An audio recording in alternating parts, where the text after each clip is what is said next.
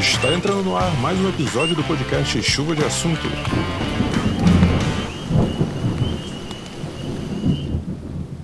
Olá, sejam todos bem-vindos a mais um episódio do podcast Chuva de Assunto. A convidada da vez é Amanda Barros. Ela é doutoranda em arte pela UFPA.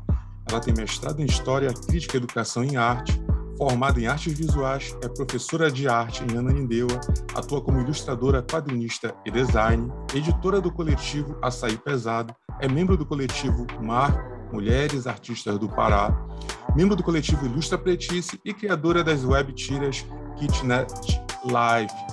Amanda, mais uma vez, muito obrigado por você ter aceito o convite. Ah, eu que agradeço o convite. Um prazer, assim. Sou fã do trabalho, né?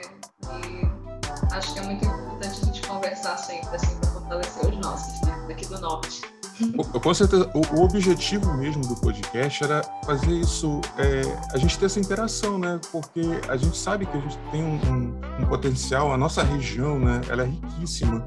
Então, sempre tive essa vontade, assim, poxa, a gente tem ter essa ponte, né? De conversar com as pessoas. Então, a ideia do podcast surgiu basicamente disso, né? Aproveitando esse gancho, né?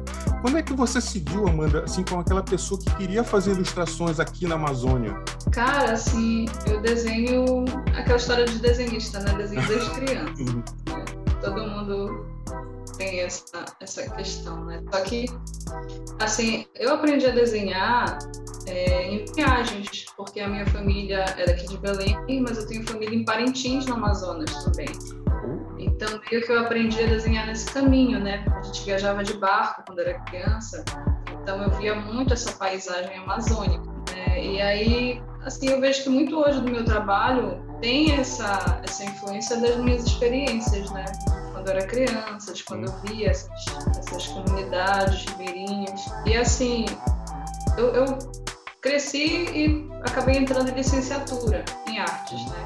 ainda assim pensando mais no desenho do que em dar aula em si. E acaba que as minhas produções e as coisas que eu aprendo, de ilustração, quadrinho, tudo isso eu utilizo também em sala de aula. Então acaba sendo uma troca, assim da artista que ajuda a professora e vice-versa. Das várias Amandas, né? Mostra bem como é o, o, trabalho da mulher, né? Isso é super válido a gente falar a respeito disso, né? Porque é a professora, é a ilustradora, é a quadrinista, é a design, tem tudo isso, né? E a gente sabe o, esses desafios que são diários. Eu fiquei curioso, quantos dias são daqui para Parintins de barco? São quatro dias. É, a gente vai fazendo umas paradas por algumas cidades, né? O navio, o navio leva carga e aí a gente faz umas paradas, mas são quatro dias. Nossa, é, é, para quem tinha que fazer alguma coisa nesse percurso, né? E Amanda, me fala uma coisa assim, a gente falando sobre esses de desafios que você tem, não é ser ilustradora, quadrinista e design aqui no estado? Cara, digo assim que é o tempo todo a gente tem que se afirmar. Eu me afirmar ilustradora, quadrinista, professora, entender que cada uma dessas áreas são coisas diferentes, né? Essa semana mesmo eu estava numa aula do doutorado, a gente estava discutindo né, sobre a profissionalização. Assim, as pessoas não têm noção de que a gente precisa aprender, estudar, dedicar um tempo né, para conseguir ter esses conhecimentos. Hum. É, e que a gente tem que ser valorizado por isso por causa desse esforço, né? Não é só o nosso trabalho ali que a gente consegue fazer em uma, duas horas, né? É toda uma vida que a gente se esforçou para aprender e chegar naquele ponto de conseguir resolver o problema em uma ou duas horas. Esse aprendizado ele está incluído também, né, no nosso processo. E aí eu vejo assim que às, vezes a gente tem que se unir mesmo assim como categoria, né, até para um desvalorizar o trabalho do outro. Né? Acontece Sim. muito assim, a gente está precisando mesmo de grana e a gente querer pegar o trabalho mais barato, fazer muitas demandas para a gente poder conseguir alguma renda, né? Mas a, acaba que isso desvaloriza assim o produto no mercado, né? O certo é você cobrar o justo. Né? Por mais que demore para você conseguir um trabalho, mas que você cobre um valor que vá realmente suprir o valor do seu trabalho, né? Quanto ele merece. E assim, isso foi algo que eu aprendi bastante participando do coletivo Mar, de mulheres artistas, né? Que ainda tem esse agravante, né? De ser uhum. mulher, ser preta, ser da Amazônia. E aí tem gente que procura o teu trabalho, não é porque tu é da região, é porque é, cobram mais barato, né? Às vezes o mesmo serviço feito por uma artista de São Paulo é três vezes mais caro do que uma artista do norte, né? Então, é bom a gente manter esse contato também com outras pessoas de outros estados, para a gente ter uma noção de como é que está o fluxo no mercado. Né? Então, assim, é, é, realmente uma corrente, a gente se unir como uma categoria de profissionais para que a gente se fortaleça.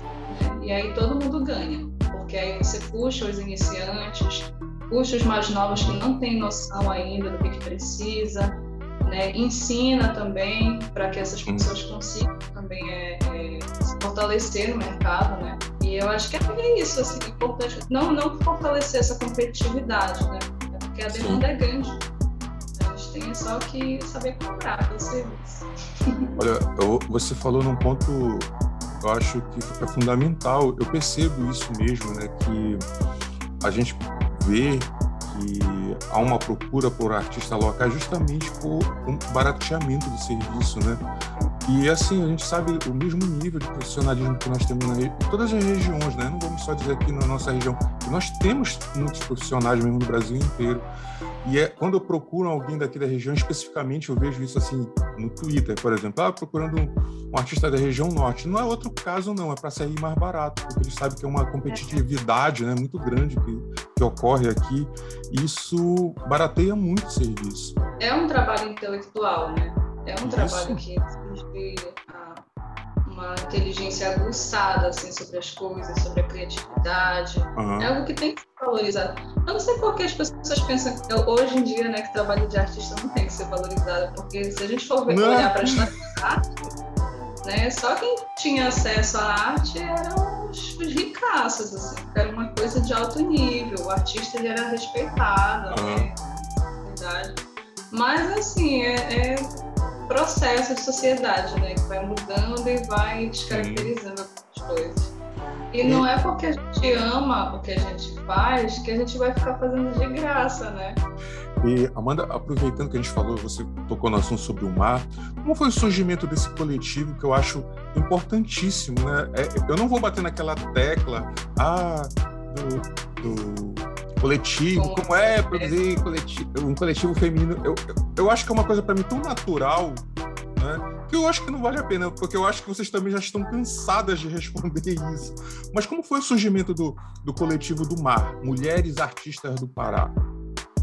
Cara, coletivo, é, como, como tu falaste, né, acabou sendo um negócio natural, assim. A gente escutava muito, muito que não tinha artistas mulheres, não tinha quadrinistas, não tinha ilustradoras, uhum. eram só homens.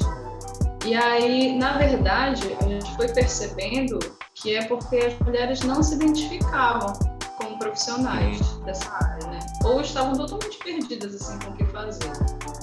Então, assim, a, a, foi até a Renata, a Thay, né, que deram essa, essa iniciativa, a Thay Silva, que é artista daqui também, a Renata Sektovic, elas foram agregando né, mulheres. Olha, a gente quer construir um coletivo de mulheres que produzem arte, seja fotografia, ilustração, cerâmica, qualquer coisa, mas que tenha um portfólio e consiga é, produzir. Né? Então, acabou sendo um grupo, inicialmente um grupo de WhatsApp, né? só para agregar as pessoas, e a gente viu que tinha muita mulher.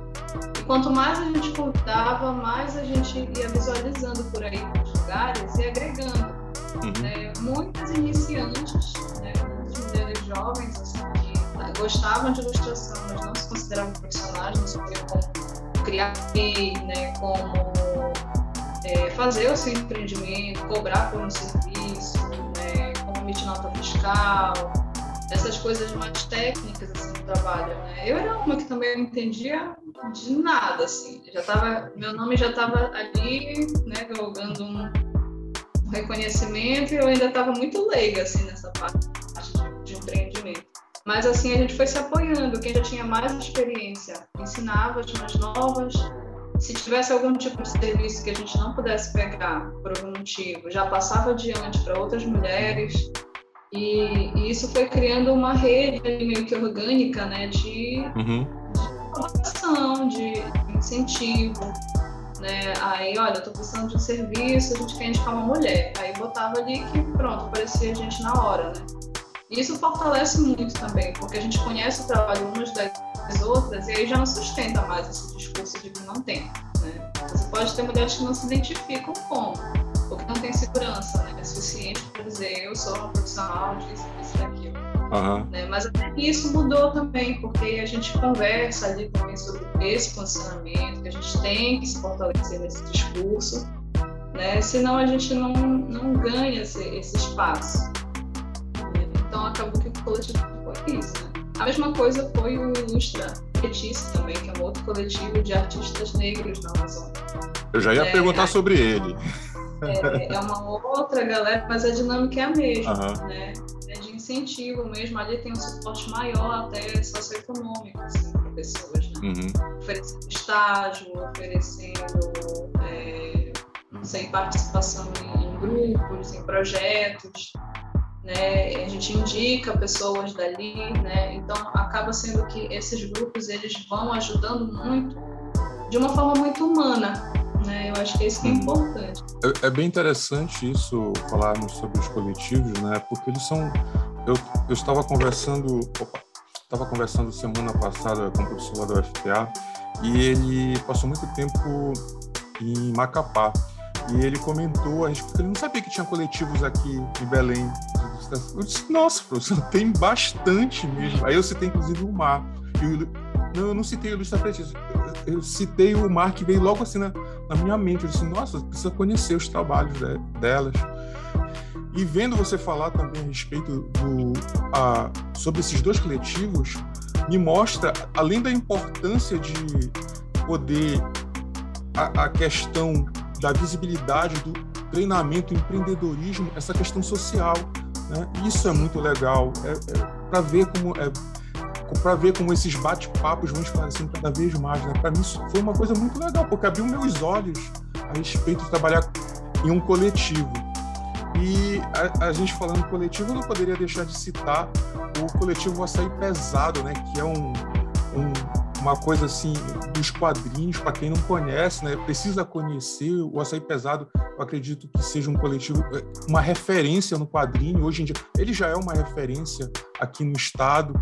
Então, eu acho que ele vai com qualidade gráfica, com qualidade artística, que não deixa, não deixa a desejar em nenhum outro do país. Como é que você vê, Amanda, é essa, esse fato de produzir quadrinho independente né, que é um quadrinho independente que o Açaí Pesado faz, em um país que lê pouco. E como é até com esse trabalho, agora os novos formatos, né, novas mídias? Cara, o Açaí Pesado ele foi um desafio, te dizer, porque... É, Eu imagino. Falando, é, às vezes é muito fácil trabalhar em coletivo, às vezes é bem difícil. Né? O coletivo Açaí, ele iniciou né, com a a proposta de que a gente reunisse gente que quisesse publicar. Né? Uhum. Então, assim, a gente tem no nosso grupo sempre pessoas novas, né? pessoas que já produzem há muito tempo, que têm experiência, e pessoas que são novatas, estão aprendendo ainda como é que funciona para lançar um quadrinho independente. E, assim, a gente prezava bastante nessa escolha dessas pessoas para ver quem é que tinha comprometimento, quem é que estava ali dedicado mesmo à proposta, né? E assim a gente encontrou pessoas preciosas, assim, né? A Mai, a, o João Lobato, né? A, a gente encontrou, assim, Elô, né? Elô Rodrigues, uhum. Marina, sabe? Pessoas incríveis, assim, que estão com um trabalho aí firmado, assim, então fortalecendo né, o mercado. E assim, é, o desafio, o grande desafio do açaí era que a gente criasse realmente uma revista e que a cada edição a gente fosse melhorando né, a qualidade da revista. A gente teve a primeira edição que foi pequenininha ainda, né? Cada artista fazia a sua história, ficou com um tema bem disperso, assim. Ah, mas foi uma revista que aconteceu é, com aquela, aquele sistema de pré-lançamento, né? Que as pessoas acreditavam que a revista ia sair, davam dinheiro e a gente lançava a revista. É, teve muita confiança do público também. Né? Aí depois veio a segunda revista, já foi sobre lendas urbanas, né? E aí já teve uma temática, a revista já ganhou formato maior, uma qualidade melhor das páginas, né, da edição. A terceira revista já foi pelo Catarse, que era o nosso maior objetivo e foi o nosso maior desafio, porque foi uma revista completamente feita no período da pandemia, hum. né? E foi tudo online, assim, já é difícil administrar mais de 20 pessoas. Online, então, eles eram ainda mais claro, a gente tinha que ter a compreensão, né, de que tinha pessoas em casa doentes, de que tinha Sim. gente que não estava com psicológico bom para produzir, né? Então acabou sendo uma revista que ela refletiu bastante desse período, né? Tem muita crítica política, uhum. tem muitas coisas ali que são distopia, né? Que é o tema da revista Distopia Neocabana, mas se você for olhar, tem muito da nossa realidade. Uhum. Né? Então, assim, foi um desafio. Ah, eu já estou assim encerrando a minha participação como editora, porque você podia ficar dois anos, eu já estou até passando do prazo, mas já vai assumir um novo grupo, né? E isso é importante para a revista também, assim, porque acaba renovando as áreas, né? Uhum. Acaba tendo novas mentes ali trabalhando, é, e aí a gente vai mantendo esse fluxo, né? De produção independente. Hum. Mas é muito bacana assim, essa ideia, porque a gente não depende de edital, de grupos maiores, então qualquer tema a gente pode abordar. Né? Sim. Claro que é uma faca de dois gumes, né? A gente tem, às vezes, falta de apoio por causa da temática da revista. Né? Digamos assim, tem gente que não vai comprar a ideia de botar uma revista política em edital. Né? Sim. Mas é, o público comprou essa ideia e isso é o que é mais satisfatório assim a gente ter o apoio das pessoas né, que, acreditam, que acreditam que gostam do tema gostam dos artistas e deram toda a força para que a gente conseguisse lançar e acaba sendo uma revista independente e coletiva de forma mais geral assim porque uhum. tem a participação das pessoas ali né? ela existe por causa do, dos leitores e o nosso objetivo é conquistar cada vez mais pessoas, cada vez mais leitores, né? com, com, essa temática do norte. Sim. Com todo esse, esse teu vasto material, esse vasto trabalho, você também ainda encontra tempo para produzir web tirinhas, né? Como é esse é. desafio de produzir essas web tirinhas do Kitnet Live? Cara, o Kitnet, o Kitnet eu mudei completamente agora ele, né? Mas ele, ele para mim é uma experiência dizer assim, de criatividade. Eu, eu, renovei a kitnet agora, porque uhum. eu estou numa nova fase né, da minha vida, estou uhum. morando só, num novo espaço, e aí meio que eu estou tratando né, de sentimentos, de como é essa mudança. E aí, a cada tirinha eu testo um novo estilo, eu testo um novo uhum. traço, né, eu falo do que, que eu estou sentindo, e isso se conecta com muitas pessoas? As pessoas colocam suas experiências, dão o seu apoio, né? E assim, é muito legal, assim, porque é, quando eu tenho um trabalho grande de encomenda, tem uma temática para seguir, né? Certo. Tem um traço que tenho que usar. Mas quando eu tenho uma web tirinha que é minha, né, que eu tenho total liberdade para gerir como eu quiser aquele perfil, então, eu faço é, as experiências artísticas que eu gosto de fazer. Uhum. Né? Então, ali eu estou colocando mesmo o que eu quero testar. Né? Aí, se eu encontro ali alguma coisa que eu gosto, eu já agrego em outros trabalhos. Né? Então, uhum. acho que é muito o que a gente precisa como artista, assim, a gente ter aquele tempo para você se dedicar a experimentar. Né? Não porque a gente se prende muito, né? Ah, se tá certo, se tá certinho uhum. a linha, tá com anatomia perfeita, né? E às vezes um borrão assim na página traduz tanto um sentimento que não precisa estar tá totalmente certo, né? Totalmente alinhado. Eu gosto assim de testar, né? Mancha, cor, textura. Acho que isso agrega no, na temática do que eu quero representar,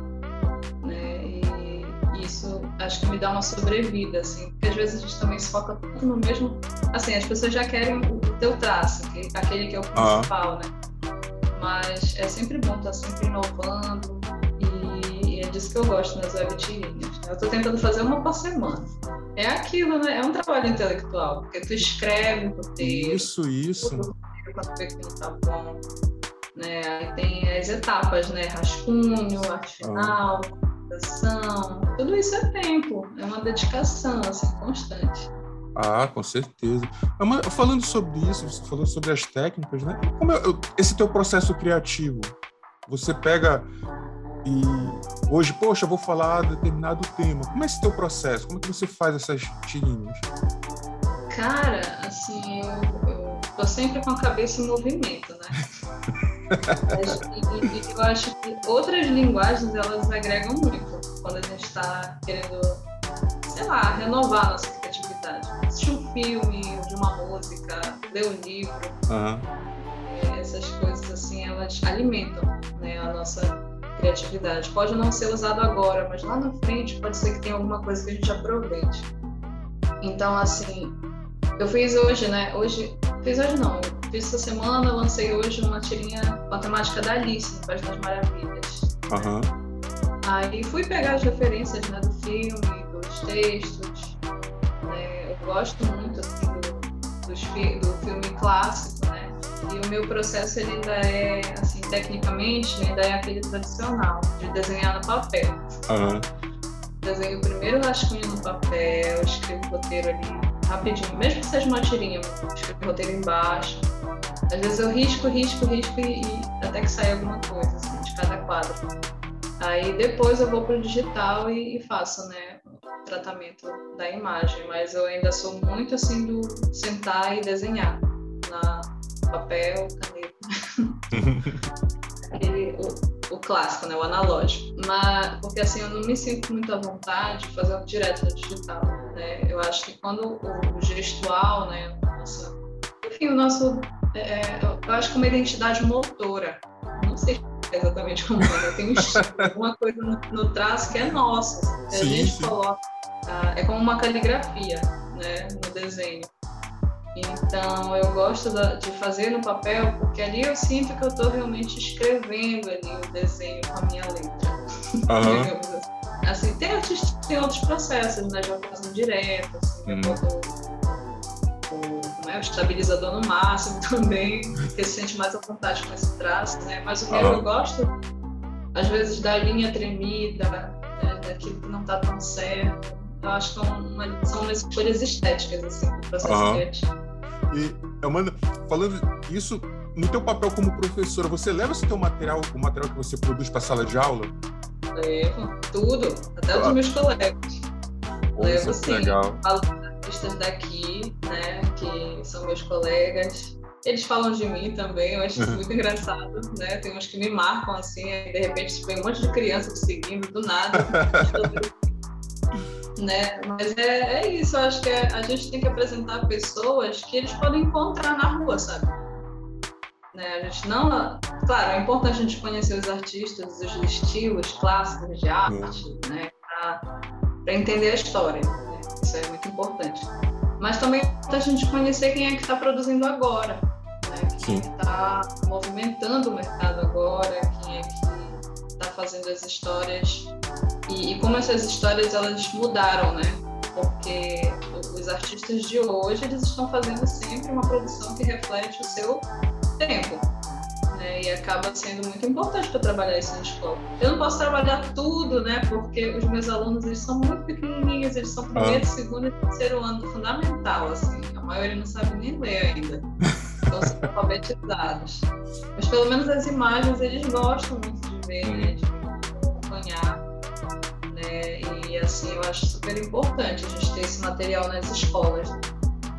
É, é muito comum algumas situações, assim, como quando eu vou em colégio, né? E as, as crianças, elas to desconhecerem totalmente, né? A produção de quadrinhos aqui da região. Percebe isso também, que a, a grande população desconhece os artistas locais? Tem, tem muito, assim. Tem muita criança que eles são, eles consomem muito ah, só mangá, mais mangá, ah. é impressionante, né? Muita coisa japonesa, assim, anime, é, ou então que eles acompanham de quadrinhos pelo cinema, né, que é o que está lançando. Eles não entendem que tem uma produção que é daqui da cidade, né? Uhum. Então, assim, até quando a gente vai fazer alguma coisa de quadrinhos com as crianças, a gente percebe qual é a noção que eles têm da própria realidade.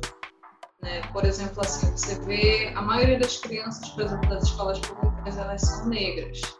Mas na hora de criar um personagem, é um super-herói branco, louro, de olhos azuis, que mora em Nova York. tá cheio de prédios, né? Se chama é Steve. É muito fora da realidade. É. Né? Então, quando a gente vai fazendo esse trabalho de apresentando coisas locais, a gente vê que a cabeça deles vai mudando e eles vão pensando sobre a própria realidade. Eu peguei uma escola uma vez com alunos maiores, eu nunca me esqueço. Dos alunos maiores, eles foram fazer uma oficina de quadrinhos comigo, aí era criação de personagem. E um criou o Capitão Ananindeua. Capitão Ananindeua. Aí uma outra história já foi no Jurunas, né? Aí eu já levei um, um quadrinho que é do Esquadrão Amazônia. Né? Eu sei que tem algumas questões aí sobre o autor, mas a, a, o personagem do Búfalo em si. É. É, não, não vamos muito... entrar no mérito do autor. É. Mas assim, é, a gente vê pela produção, né? Ver o, o, que foi entregue. E aí tem o personagem do Búfalo, que é o Jurunas. Né? Então, os alunos eram dos Jurunas e eles gostaram muito do personagem. Né? Fizeram vários desenhos do Búfalo ali, pelo bairro. né? E aí, essas coisas são bacanas de levar, né? Desse momento, assim, desse, de como essas coisas elas é, fazem eles se sentirem melhor com a própria cultura, no espaço em que eles vivem, né? que dá para transformar aquilo no conteúdo visual, né? que dá para eles contarem as próprias histórias. Né? Eu acho que é isso que é bacana, assim, isso que é válido, né? A gente ter esse movimento, assim, de fortalecer a cultura ali na criança. Né? A Nanindeua, eu, eu sinto um pouco de falta de espaços culturais, sabe? Uhum. Tipo assim, é, o que tem é para Belém, e aí fica muito distante para eles, né? Falta, assim, biblioteca, falta um espaço como o Centro, sabe? Que tem oficinas, uhum. que tenha essas coisas. Estava até conversando com uma amiga essa semana, com a professora também, e, e necessita, assim, desse, desses ambientes, né, para fortalecer. A gente tem nas escolas os projetos e faz o que dá. Né? Sim. Mas, poxa, seria tão bom se tivesse mais incentivo das políticas públicas, né, para fazer acontecer essas coisas. Porque é muito importante para eles, sabe? Um município tão colado aqui em Belém, né, que a gente sabe da precariedade que a gente que lá enfrenta. Olha, a minha esposa também é professora. Eu fiquei perplexo um tempo atrás, quando ela fez um projeto e trouxe os alunos. É, ela era professora em Coraci. Aí ela trouxe uns alunos para um projeto conhecer o jornal aqui em Belém. Acredita que um grupo dos alunos dela nunca tinha saído de Coraci vindo em Belém? Eles se referiam, é. eles se referiam a Belém assim como se fosse assim um município muito longe, além da realidade deles. E foi um negócio muito, para mim, espantoso, sabe? Coraci, né? A gente sabe, Coraci é um bairro, né? Um pouco distante, é, é distrito de Belém, né? É um distrito de Belém, mas é um bairro, vamos dizer assim, mais afastado. Impressionante. Eu, eu nunca pensei que ia ter uma pessoa assim, devido à grande carência dessa, dessa população lá local. E uma coisa assim, eles não tinham, eles ficaram super preocupados com a roupa que eles viriam, sabe? Foi um tratamento como se fosse uma festa. Houve doação, teve algumas coisas. Fiquei impressionado impressionado mesmo. E eles não têm noção Sim. de que eles não, eles não conhecem os espaços culturais, eles não têm tanto tempo de lazer, assim, ambientes uhum. externos, a casa, então só conhecem a própria rua. Né? Fizeram lá na escola uma visitação no Teatro da Paz, logo que, que reformou, né? As crianças foram conhecer o teatro. Mano, uma outra realidade, um ambiente completamente diferente para a vivência deles, sabe? Sim. E a gente tem noção de que essas crianças, assim, elas precisam, né, de ter essa visão, né? Senão elas ficam só ali naquele mundo e acham que a única coisa que existe é aquilo, né? E tem tanta coisa mais que é, é, tem que mostrar, né? Olha, final do ano passado, eu fui fazer uma oficina de quadrinho em, em Cotijuba, lá na Escola Bosque. E aconteceu uma coisa bem parecida com, com o antigo, sabe? Dos alunos, quando eles estavam fazendo os quadros, eu pedi para eles desenharem à vontade, né? e os heróis para eles eram todos os que usavam cueca por cima da roupa. Eu até comentei com ele, você já reparou que todos esses heróis aqui, e todos os nomes assim, eram Steve, era Michael. Então, quando a gente começou a criar personagens regionais, eles não se identificavam. Aí eu falei, nossa, mas vocês já pensaram que o processo de subir no açaizeiro é um processo para um super-herói? Aí eles começaram né, a ter essa visão, assim, eu achei bem legal. Então, realmente precisa, né? A gente precisa ter essa conversa, a sociedade precisa abrir esse olhar, né? Os municípios, as prefeituras, elas precisam ter esse olhar para essa população. A gente está chegando no final. Eu queria muito agradecer é, essa tua participação e eu queria muito saber quais são os teus projetos futuros. Cara, assim, eu tô, assim, eu tô fazendo doutorado, né? Então, muitos projetos assim eu não posso pegar e agarrar como eu gostaria. Uhum. Mas eu estou tentando fazer as coisas assim, devagar, no meu tempo, né? Até porque eu estou me reestruturando totalmente agora. Uhum. E assim, eu tô com ideia de quadrinho, tô com um quadrinho aí que tá todo rascunhado, só falta eu sentar e me dedicar, fazer uhum. arte final. Aí eu ainda tô mexendo só no final da história, né? Enfim, algo meu, assim. Até uhum. agora eu produzi em coletivo e só as tirinhas, né? Mas produzir um quadrinho completo só meu foi algo que eu ainda não consegui realizar. É o que eu quero fazer. Estou vendo também, assim, alguns outros projetos de ilustração, né? Eu gosto muito da ilustração, eu queria fazer ilustração para livro infantil. É, surgiu uma proposta agora, eu estou tentando embarcar nela para fazer uma produção. E assim, tentar continuar produzindo o máximo que der, né? Eu não quero parar. É, é, às vezes eu tenho que me dividir meio em várias, né? Hum. É a doutoranda, é a professora, é a ilustradora, é a quadrinista. Mas eu estou tentando dar conta de tudo, assim, da melhor forma possível. E, e assim, aceitando, né? Qualquer participação, assim, de projetos, convite, estou aí aproveitando quem quer conhecer mais os trabalhos da Amanda e ter o contato, como é que faz para falar contigo, Amanda?